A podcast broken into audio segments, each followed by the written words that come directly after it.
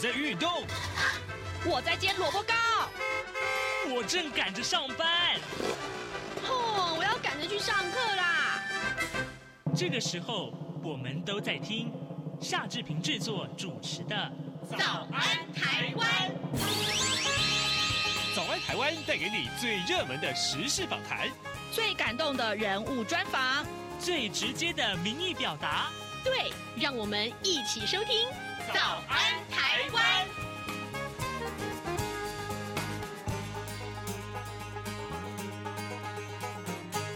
早安，台湾！我是夏志平。今天是二零二三年的十二月六号，星期三。今天的早安现场这个单元里面，志平为您邀请到资深媒体人，同时也是《泰报》主任记者郭鸿章来到节目当中。他已经来到节目的现场了。待会儿我们跟鸿章兄一块儿来聊总统大选。二零二四总统大选，自从呃。十一月二十四号的这个呃登记截止日之后呢，其实是展开了一个新的局面。那么这段时间以来，到底选情有怎样的变化呢？待会儿我们都请鸿章来跟大家一块儿分享。呃，在进行今天的访谈单元之前，志平有一点点时间来跟大家说一说各平面媒体上面的头版头条讯息。首先，我们来看到《中国时报》。《中国时报》上面提到是国科会公告了五个领域有二十二项清单啊，这是呃十四奈米以下的制程要列入国家核心技术。诶，如果违反的话，是要可以依照国安法最重判处十二年的徒刑。我们来看看内文啊，行政院在五号公告了国家核心关键技术的清单，涵盖了国防、太空。农业、半导体以及资通安全等领域，一共有二十二项技术列入管制。其中呢，半导体锁定了十四纳米以下制程 IC 制造，呃，还有就是一直整合先进封装技术。呃，经济部也说啊，就是管制方向和美国同步啊，不会影响到台积电在大陆的商业活动。国科会预计三个月之后要滚动检讨。可能再提出第二波的管制清单。这是今天《中国时报》为您关注的头版头条的话题。另外，《中国时报》的头版上面这个消息，我相信更多的人会关切，就是呃，这个流感跟新冠齐发啊，春节恐怕会达到最高峰，单周的就诊人次就已经上看十二万了。所以呢，呃，还是要请大家出门的时候随时洗这个戴着口罩会比较好一点。另外，《联合报》和《自由时报》上面提到的，通通都跟呃二零二四的选举有关啊。《联合报》为您关注的是蓝绿。啊，的抢攻客家票源，呃，它的内文告诉我们说，嗯，这个蓝绿白抢攻客家票源呢，国民党的跟这个总统参选人侯友谊预计举办十七场的大型造势活动，第一场呢就选在苗栗县强力固庄，昨天晚上封街涌入了上万人，苗栗县长钟东锦他呃这个亲自站台力挺，那民进党的总统参选人赖清德昨天也到了新竹和苗栗啊。出席后援会成立的大会，那们也积极抢进蓝营的铁票区。各位，你知道吗？呃，全国有将近五分之一的人口是客家乡亲了。那么蓝绿白总统参选人都企图争取最大的支持。侯友谊、赖金德跟柯文哲参选以来，勤跑客家庄啊，秀客家话，那么参与客家青年的活动。就是今年，这是今天啊，这个联合报上面为您关注的这个大选话题。那自由时报上面提到的是这个正副总统参选人的三组啊，这个参选人里面的这个财产申报问题。自由时报的内文是提到，中选会昨天公告了正副总统参选人财产的申报资料。民进党的赖萧佩，他的身家远不如其他两组啊，名下也完全没有股票和这个债券。那国民党的侯兆佩呢，财产实力雄厚，赵少康身家上亿元，光是存款就有七千九百七十三万元。好，这是呃《自由时报》上面头版头条为您关注的大选话题。但另外啊，呃，有关于这个台海安全部分，呃，这个《自由时报》头版也告诉大家，反制中国，美国打算呢在台湾周遭啊，在台湾的周遭来部署反舰飞弹，明年起海军潜舰啊将会。呃，装配啊升级版的战斧飞弹，这是今天自由时报为您关注的话题。现在时间早晨七点零五分零二秒，我们先进一段广告，广告过后马上跟鸿章进行访谈喽。老爸早啊！哎，起床啦！今天吃什么啊？哦，今天啊，我们来吃吐司加火腿蛋啊。嗯，好香哦！哎，爸，你在听什么啊？哦，我啊，在听中央广播电台的节目《早安台湾》啊。我平常最喜欢听夏志平主持的访谈了。哦，这个节目都在讲什么啊？新闻跟热门时事话题啊，哎，还有啊，报新闻而已哦，好无聊哦。哎哎，耐心听我说完嘛。早安台湾的节目内容不只是这样哦，除了每天最新的新闻内容，还会邀请各界的专业人士、学者来分享他们的见解哦。我只要一边听这个节目，一边做早餐，就能够了解好多事情哎。哇，那我也要听，在哪个平台可以听到啊？在每个礼拜一到每个礼拜五的早上七点到七点半，就能够在中央广播电台的官网上面收听到喽。哦，对了。在 Sound On、Spotify 这一些 Podcast 的平台上面也能够听得到哦。哇哦，老爸你很潮哎！对呀、啊、，Podcast 上面就能听到，也太方便了吧？哎，什么味道啊？哦，老爸，我的早餐烧焦了啦！早安，台湾，你正吃着什么样的早餐？吐司加火腿蛋，咬一口，然后收听中央广播电台。早安现场。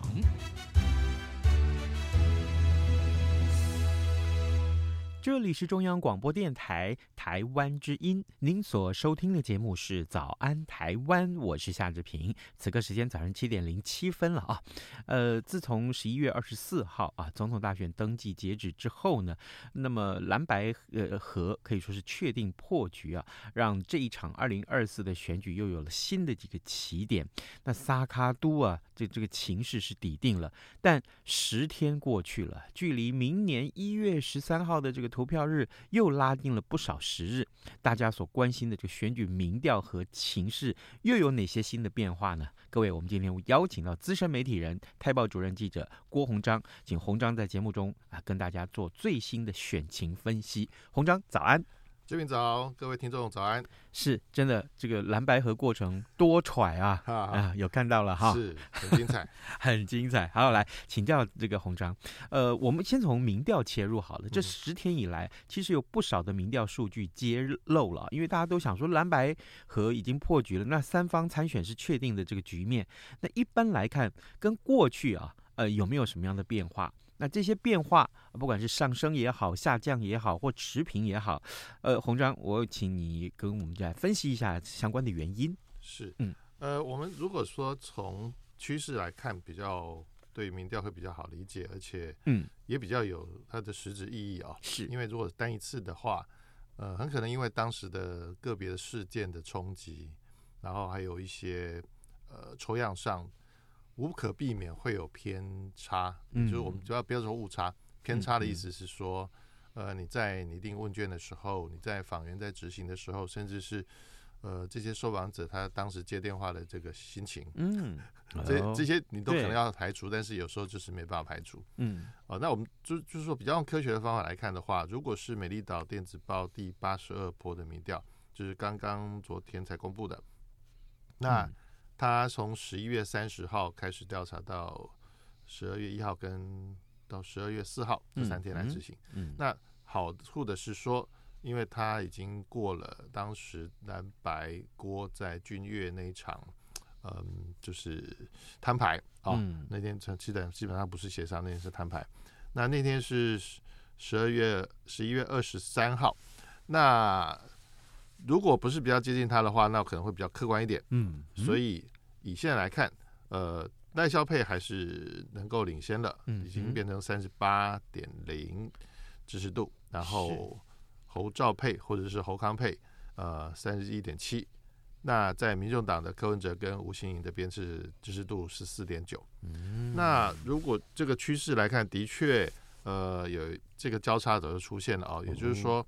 台湾民意调查局呃，这个这个美丽岛的一直看到的是，呃，从七十六次，也就是两个多星期以前，嗯，到现在来讲的话，呃，绿营是已经强势反弹，但是呃，柯文哲是无量在下跌哦。是。那在侯康的部分就比较不错，也就是说，自从君越那那一仗之后，嗯，蓝白正式各自登山了啊。嗯。那各自努力去了，所以整个猴就往上的这个曲线很明显。是。好。那如果说就其他民调来看的话，如果有，其实还有总共呃还有六个我们比较会参考的啊、当然也有人会说某个媒体他他不认为他他比较不信不信一点啊、哦，那我们就不点名。但是如果从这七份民调，包含我们刚刚讲的《美丽岛电子报》的话，嗯，这七份都是赖领先，嗯哼，侯第二，柯第三。是。那甚至《美丽岛电子报》的董事长吴子嘉还预测说，呃，目前。柯文哲虽然掉到四点多，也就算十五好了。嗯哼，那再往下可能是到十二，甚至可能有可能、哦、有可能跌到一趴到两趴啊，这么低？那是弃保吗？呃，的确有可能，因为吴子嘉的分析是说，嗯、大家已经认定这是一个不会当选的候选人，是没有希望的。嗯哼，那可能就会放弃了。哦，就是说不用人家操作。嗯，因为这是选民自己的一个判断了嘛，因为因为太明显了。嗯哼。但但这个不代表说民众党的支持度跟柯文哲的支持度是等同，不等不等于，嗯啊，这个后市还要再继续观察。是的，好的，就是总统跟呃副总统的这个选举的民调数据上是如此，嗯、可是我们看到如果国会那可就不一样，国会的部分，呃，如果可以的话，我们再找机会跟洪章来聊好了。好，好，那我我想继续来请教洪章，就是呃这个选战议题方面有哪些是比较受到瞩目的？呃，上个月二十四号登记这个截止日之后啊，那么三党的总统。呃，三党的副总统候选人都出现了。这几天在这个攻防上火力如何？就我我的所谓的攻攻防火力，也许是呃副总统的发言也好，或者是相关的这个议题上面。是呃，第一个被操作的当然是这个国籍，因为牵涉到资格问题啊。嗯，那这个民进党这一组的萧美琴副手，因为比较晚出现，所以可能之前大家对他也不知道怎么打。嗯，就是说因为不确定。那吴欣颖也是最后一刻才出现，嗯，所以大家也是就是直接从直观上，就是说过去就已经知道的，因为毕竟他递补了民众党的部分区立委，嗯，那对吴欣颖的这个国籍之前就有一些要求，但是当时他的回应比是蛮低调的啊，啊，所以因为以立法院的规定是你自己自主动这个类似申报制，嗯，但是他并没有提出任何的。这个资料，嗯嗯，只有一个窃结书，是。那也就是说，你向立法院窃结，嗯，本人向立法院窃结，嗯哼，在就职时，嗯，并没有除了中华民国国籍之外的国籍，嗯哼。那这个是一个要求，但是，呃，当时也也没有办法强制执行，因为在立法院的内规跟相关的法令上是没有的，是。也就是说，从这个一年多一点以前。到现在，吴欣颖的这个国籍问题是到了昨天，应该说到了上礼拜五了。嗯，嗯，嗯，上礼拜五其实中选会已经宣布了，说六个正副总统的参选人的资格都符合规定。嗯，那到了昨天，是因为中选会为了慎重起见，毕竟国籍的回复或者是放弃都是在内政部这边进行办理，也就是说。呃，他必须到内政部去去办理，包括户包括户籍所在地去处理，所以这个部分内政部如果有的话，就会有资料。嗯、那所以在查核之后，内政部长这个林佑昌昨天下午特别宣布，嗯，那这六位都没有这个所谓的回复国籍的情况，嗯，也没有放弃的情况，嗯、然后再加上被质疑可能被蓝营质疑最多的啊，就是说肖美琴。因为他父亲是之前在日本，嗯嗯，呃，应该说肖美婷、肖美琴的出生地是在日本，嗯，那就有传言说，这个肖美琴的父亲曾经可能放弃过这个中华民国国籍，嗯，那也就是说，他们希望因此来证明说，肖美琴当时是没有取得中华民国国籍的，啊，但是这个试图已经被证实是呃不正确的，嗯，那这样的猜想，事实上我觉得。那个是一个，我觉得，我觉得是比较，我们我们认为是比较低阶的打法啦。嗯，也就是说，试图直接从把你从这个参选资格上抹掉。嗯，那我就成功的打败你了。那我觉得这这啊、呃，应该说，如果一个这么没有准备好的候选候选人，即使是副手，嗯，或者是这么没有准备好的一个政党，嗯，或是一个团队的话，嗯，那那的确蛮可怕的。是是。好，呃，各位听众，今天早上志平为您邀请到资深媒体人，呃，泰报主任记者郭鸿章，我们请鸿章在节目中为大家来看一看了。呃，过去这段时间以来，大家都关注呃这个二零二四总统大选的最新的一些呃竞选活动或者是进展。那包括各平面媒体也好，呃，电子媒体也好，我相信每天你打开这些个媒体啊，你去浏览这些新闻的时候，你都可以看得到相关的内容。那可是今天我们请鸿章来，先从这个民调来切入啊。当然，这个除了国籍这个议题之外，也有很多话题是值得大家来关注的。呃，鸿章，那二零二四的选举很受到国外媒体的瞩目啊。我我们也看到欧美很多国家都派了官选团到台湾来。我听说某个媒体一口气派了三十个人，哇，这个可能是我有史以来听过最多的人。然后过去大概就是派个五六个啊，这是很已经很了不起了。那我我想。请教你，就是为什么这些国外的媒体这么的关注台湾的总统大选呢？其实，做国际政治来看哦，嗯，呃，几个冲突的热点都是分裂的，呃，政治实体，嗯，也就是说，这历史来讲了啊，中华民国的确过去是在中国大陆，所以因为这个呃国共内战的完的结果，所以共产党取得了中国的这个统治权，嗯，那他也成立另外一个国家，那。这个说真的是事实，那也不是我们要鼓吹什么。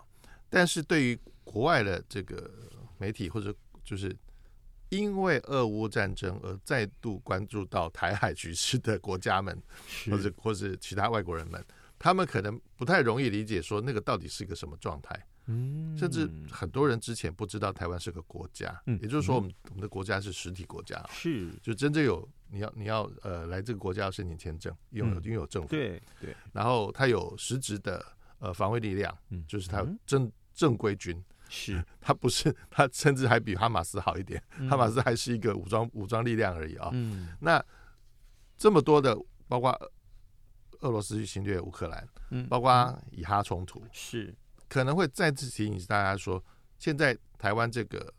两千三百万人口的一个土地，或者说政治实体，正在遭受中国的一个强力威胁。那这个都看得到了，啊，这两年并没有少看到过。嗯，那更不要讲说，呃，四年前在香港反送中的这个惨况的时候，其实很多人就想到台湾。嗯，那包括香港人也会告诉他们说，他们不要台湾变成下一个香港。嗯，他们说我们正在示范给你们看，是不要不要再让台湾变成香港。嗯，他们用血跟汗去去。呃，奋战，但是当然最后是失败的啊、哦。可是，呃，对这些外国来讲，为什么官选这么重要？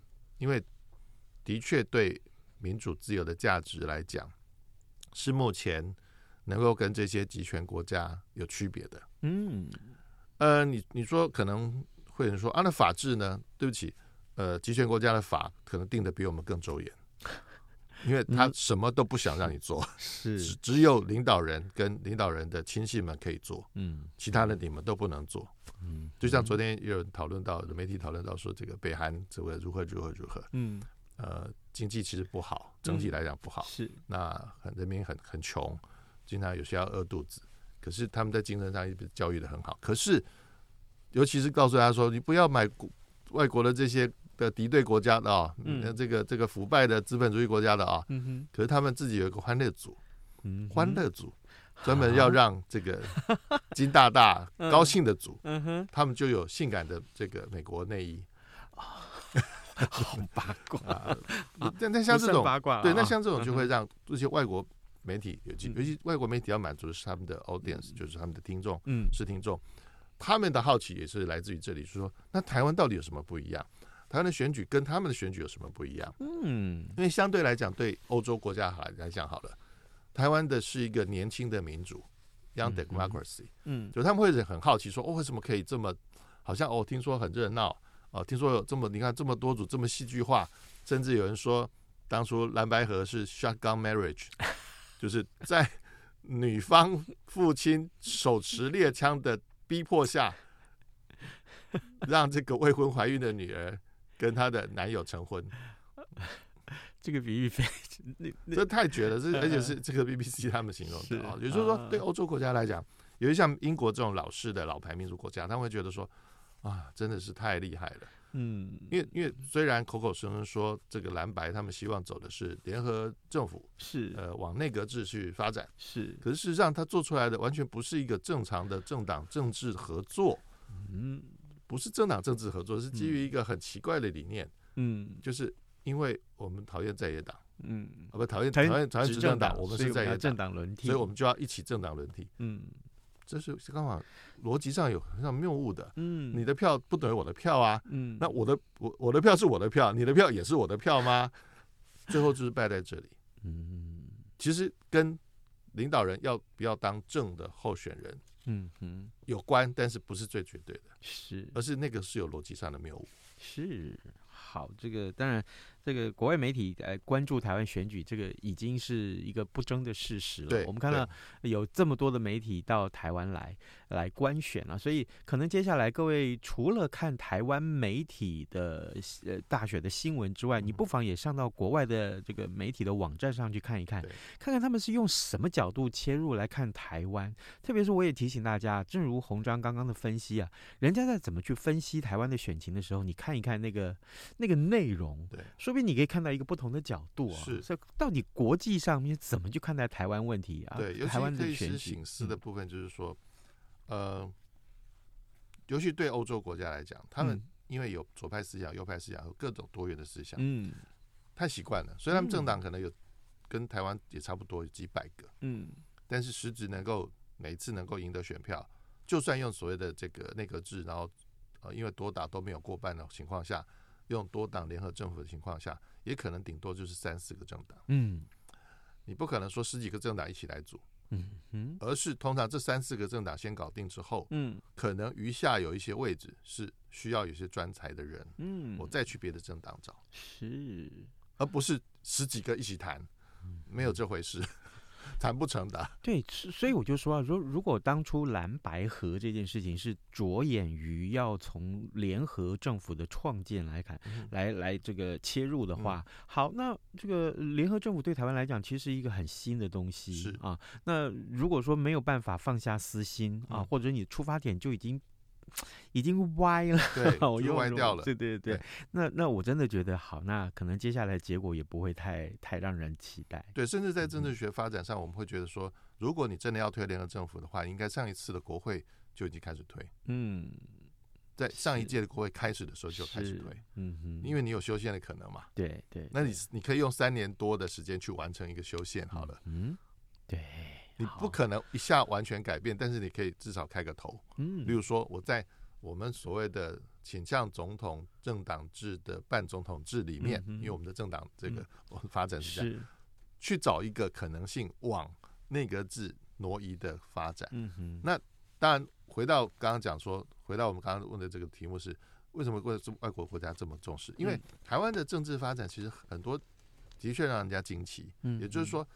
没有让他们认为那么理所当然，尤其是之前他们会看到说马英九带着整个两千三百万人民好像奔向了这个统一的怀抱，嗯，可后来发现不是，嗯，因为马英九的过度急躁以及各种推动各种所谓的跟中国的经济社会，然后希望带动政治的结合，这个事情遇到了相当大的反弹，那就是太阳花，嗯，所以也对于这些媒体人来讲，国际媒体人来讲，他会希望说。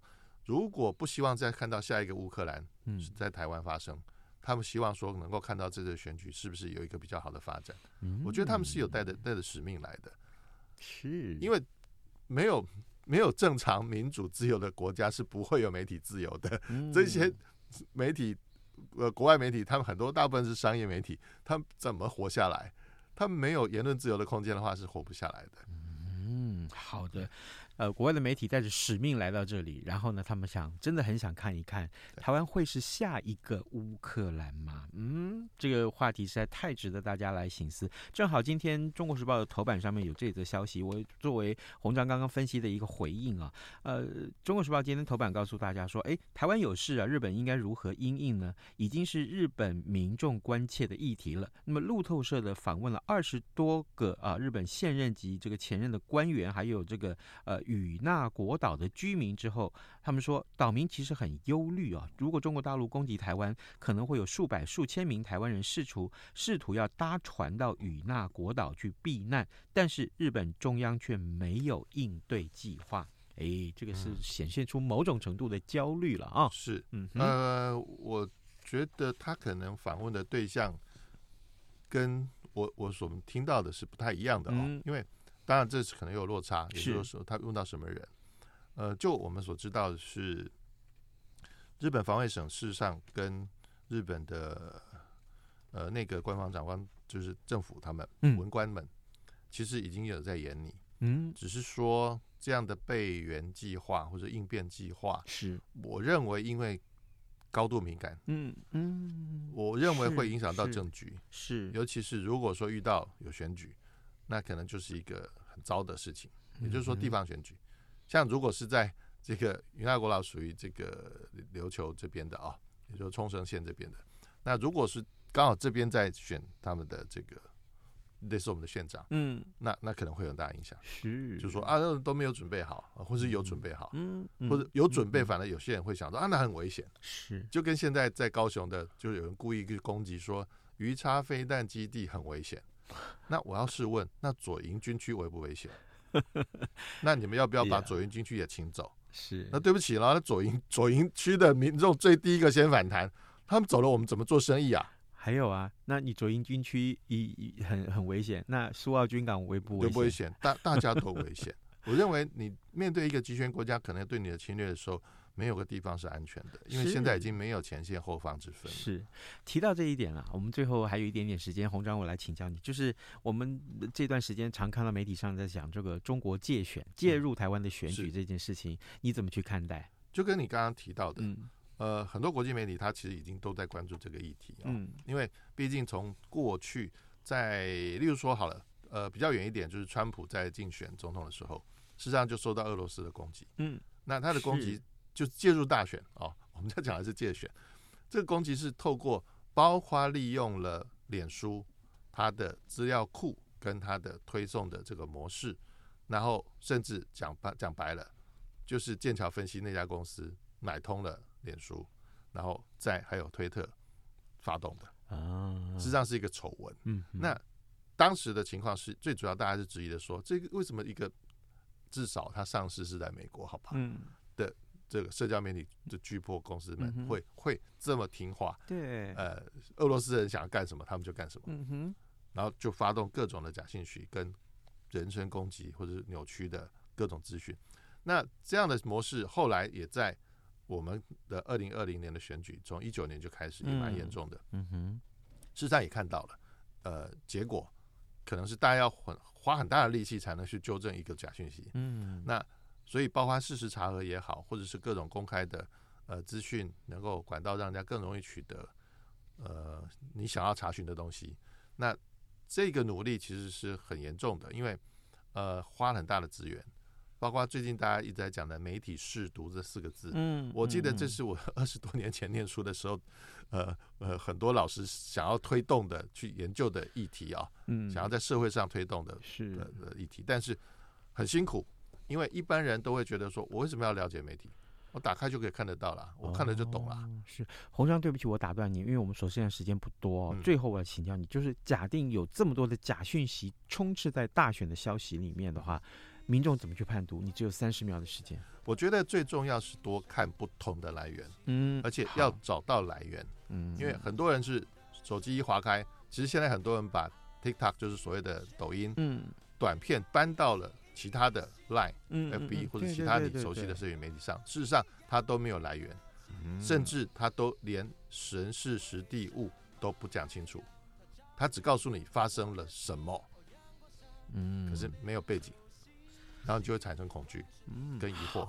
也就是说，多看不同的来源去做判断，对，要比对一下，嗯、比对。好，OK，各位听众，今天我们邀请到资深媒体人郭鸿章来到节目当中，跟大家谈二零二四总统大选。谢谢，谢谢鸿章来到节目中跟大家分享，同时也谢谢各位听众收听，跟大家说拜拜，拜拜，拜拜。